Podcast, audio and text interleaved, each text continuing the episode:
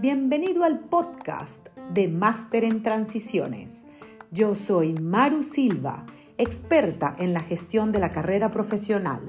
Seré tu guía y acompañamiento para que tomes el control, generes un impacto positivo y logres los resultados deseados. Si trabajas y tienes interés en crecer, este espacio es para ti. Te compartiré tips, recomendaciones y estrategias probadas para que aproveches cada oportunidad y seas todo un caso de éxito.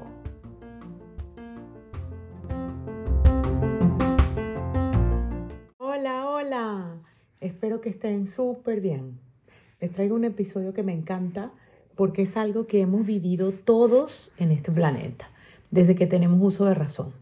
¿De quién es la culpa? Y si estamos culpando o estamos asumiendo la responsabilidad. Miren, yo lo oigo todos los días con mis dos hijos. La culpa es de él, no es de ella. Y así crecemos. Recuerdo mi infancia con mi hermana y era lo mismo. ¿De quién era la culpa? Todo el tiempo. En fin, vivimos y crecemos echándole la culpa a otros por cualquier circunstancia.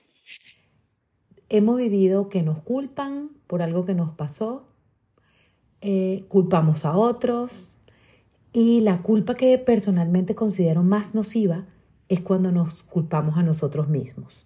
Creo que esa es feroz, la verdad, porque nos debilita muchísimo y, y allí considero que está precisamente la clave y la respuesta para entender la diferencia entre la culpa y asumir la responsabilidad. El tema no es menor y yo creo que no ha sido comprendido correctamente porque pienso que es la manera como se ha venido manejando por generaciones, sin ser conscientes. Entre de, generación a generación vamos repitiendo patrones y es por ello que quiero darles en este episodio una perspectiva distinta para que lo puedan digerir fácilmente y lo trabajen mejor para el logro de sus resultados. Quiero compartirles un ejemplo que para mí fue clarísimo y lo viví cuando empecé mi carrera profesional. Yo estaba como analista de recursos humanos con apenas un año, año y medio de graduada y cometí un error grave. Cuando digo grave es porque implicaba un monto muy importante de dinero por un pago a un tercero que si no se hacía en tiempo generaba intereses y, multas diarias. Eh, cometo el error y ni me entero y se supo cuando llegó la carta con la notificación de la multa a, la compañía. Mi jefa en ese momento casi se desmaya, eh, dejó lo que estaba haciendo y llamó a todo el equipo. Tomó como un bordo, una especie de pizarrón y trató de entender el proceso y en dónde estuvo la falla. Cuando yo vi lo que estaba ocurriendo me di cuenta que había sido yo la responsable total y me sentí horrible. Pensé que me iban a despedir y en el momento verla además los ojos acusadores culpándome a todos los a todo el resto del equipo de trabajo fue terrible. Pero terminó la reunión que fue súper rápida en donde ella solamente obtuvo la información de dónde estaba la falla y dijo, por favor, vuelvan a hacer lo que estaban haciendo y posteriormente les aviso para volver a reunirnos. Se fue a hablar con su jefe, le dijo, no nos podemos tardar, tienes que aprobar un pago extraordinario para hacer este pago porque cada minuto que nos tomemos pensando si lo hacemos o no nos cuesta más. Firmaron los pagos, se generó el pago extraordinario, se pagó la multa, se evitaron los intereses, en fin, se solucionó la situación en primer lugar, que fue lo más importante, y luego vino pues toda la parte de, de que se hizo con el equipo de trabajo, ¿no? Mi jefa nos llamó a todos y revisó el proceso, parte por parte, y nos detuvimos en donde había estado la falla. Allí, si ustedes hubieran estado en esa reunión, lo que se veía era todo el mundo tratando de ver cómo salía airoso y que no les cayera parte, parte del problema. Yo me sentía terrible y culpable totalmente, ¿no? Al final, todos paralizados, con sentimientos negativos. Pueden ser de rabia, la mayoría al final lo que tenía era miedo, ¿no? Incluyéndome. y en ese momento mi jefa aprovechó para demostrarle a todos los que estábamos allí, lo que hicimos y lo que pudimos haber hecho diferente para que un error como el que habíamos pasado no volviese a ocurrir. Le demostró a todo el mundo que de una u otra forma estábamos todos involucrados. Y lo más impactante fue la reflexión que se generó. Pero ella actuó así porque ella no tenía culpa. Ella lo que hizo fue que asumió completa y absolutamente la responsabilidad sobre un error grave. Ella se movió y dentro de todo ganó. Ella agarró, puso su cara delante de su jefe, que by the way le había pedido que me despidiera, no lo hizo, y aprovechó como una falla tan grande podía convertirse en uno de los ejemplos de aprendizaje más concretos para un equipo frente a una situación nueva y delicada. Fue una lección que yo creo que a la fecha, todos los que estuvimos allí, todavía lo recordamos. Ella utilizó un error, bueno, mi error, para enseñarnos a todos un montón de cosas, no solo técnicas, sino de trabajo y de trabajo en equipo. Aprendimos de Knowledge Management, que si les interesa el tema, que hable sobre ello, por favor déjenmelo en los comentarios y lo podemos hablar. Pero bueno, volviendo ya al, tema de la culpa y la responsabilidad. Con, con el ejemplo que les acabo de dar, queda muy clara la diferencia. Cuando tienen culpa, te debilitas, se paralizan.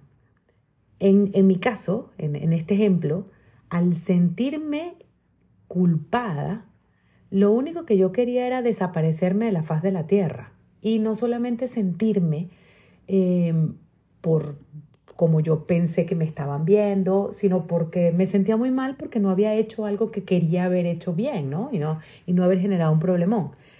Y, al final mis compañeros lo único que estaban haciendo era hablar por detrás sobre cuáles serían las consecuencias desastrosas del error que yo había cometido.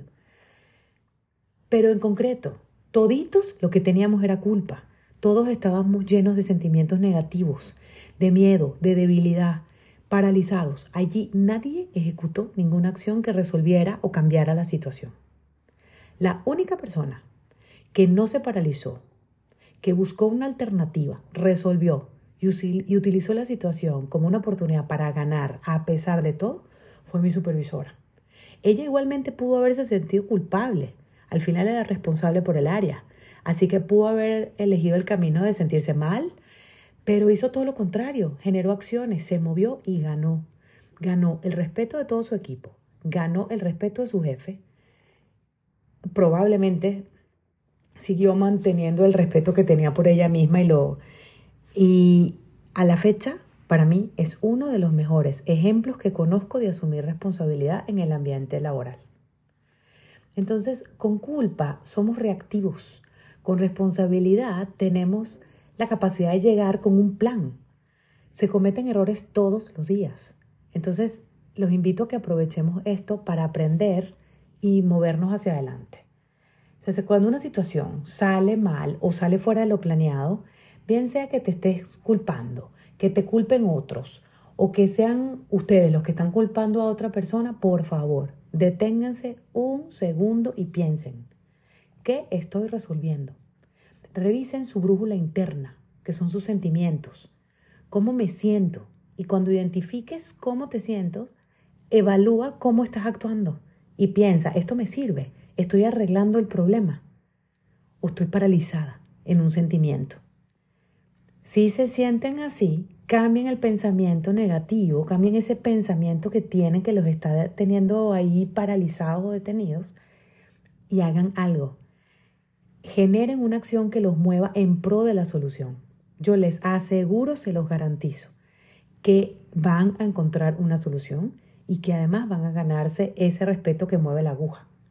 El de los demás y el de ustedes mismos, que al final es el más importante. Así que bueno, ya para cerrar, vamos a recapitular. La diferencia entre culpar o asumir la responsabilidad está en el sentimiento que te produce si el sentimiento es empoderador y les da la capacidad de arreglar el error o corregir la situación, intentar de nuevo, están asumiendo la responsabilidad. Pero si lo que sienten es miedo, rabia, angustia, lo que tienen es culpa. Y ya saben, están a solo una decisión de moverse de allí. Espero haberles dado un pedacito de mi experiencia que les permita reflexionar y puedan posicionarse mejor frente a situaciones complicadas y retadoras que nos suceden todo el tiempo en el ambiente laboral. Y ya para terminar les quiero contar que este episodio lo escribí en un café cuando estaba todavía en Francia. Tomé un tren y me fui a conocer una ciudad llamada Lille, una ciudad que está ubicada cerca de la frontera con Bélgica y me pareció lindísima. Me gustó por su estilo, muy elegante, con tradición comercial, full de estudiantes. Y por ello decidí compartirles las fotos en mi cuenta de Instagram de Máster en Transiciones para todos aquellos que su hobby es viajar o que sea su aspiración. Y ver todos esos lugares espero que los inspire y a mí me energizan muchísimo. ¿no? Entonces, ya saben, para mí hay que trabajar duro, pero también hay que disfrutar los resultados de ese, de ese éxito que tenemos en nuestra carrera. Entonces, los invito, si les gusta conocer eh, cómo es la ciudad de Lille, los invito a, a mirar mis foticos y les mando un abrazo y nos vemos la semana que viene. Que estén muy bien, bye.